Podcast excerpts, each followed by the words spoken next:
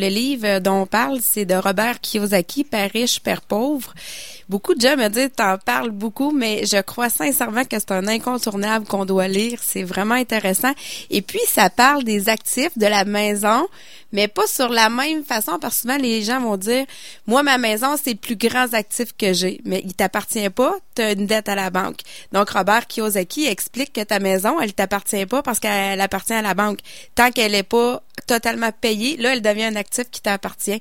Donc, c'est une vision différente d'avoir les actifs et les, euh, et les dettes aussi au travers de ça. Et je crois que Robert Kiyosaki dit dans son livre que le plus grand actif qu'on possède, c'est soi-même. Oui. C'est intéressant, pareil. Ben oui, c'est nos connaissances puis notre, euh, tout ce qu'on apprend dans la vie. Donc, quand vous écoutez Entraîne tes finances, vous ne perdez pas votre temps, vous investissez en vous-même. Exactement. Pour devenir un meilleur investisseur et un meilleur consommateur. Oui. Alors, c'est super ça. C'est un livre que moi aussi, je vous recommande. Je l'ai lu euh, à quelques reprises. Des fois, je me remets le nez là-dedans. Puis, euh, Père riche, Père pauvre.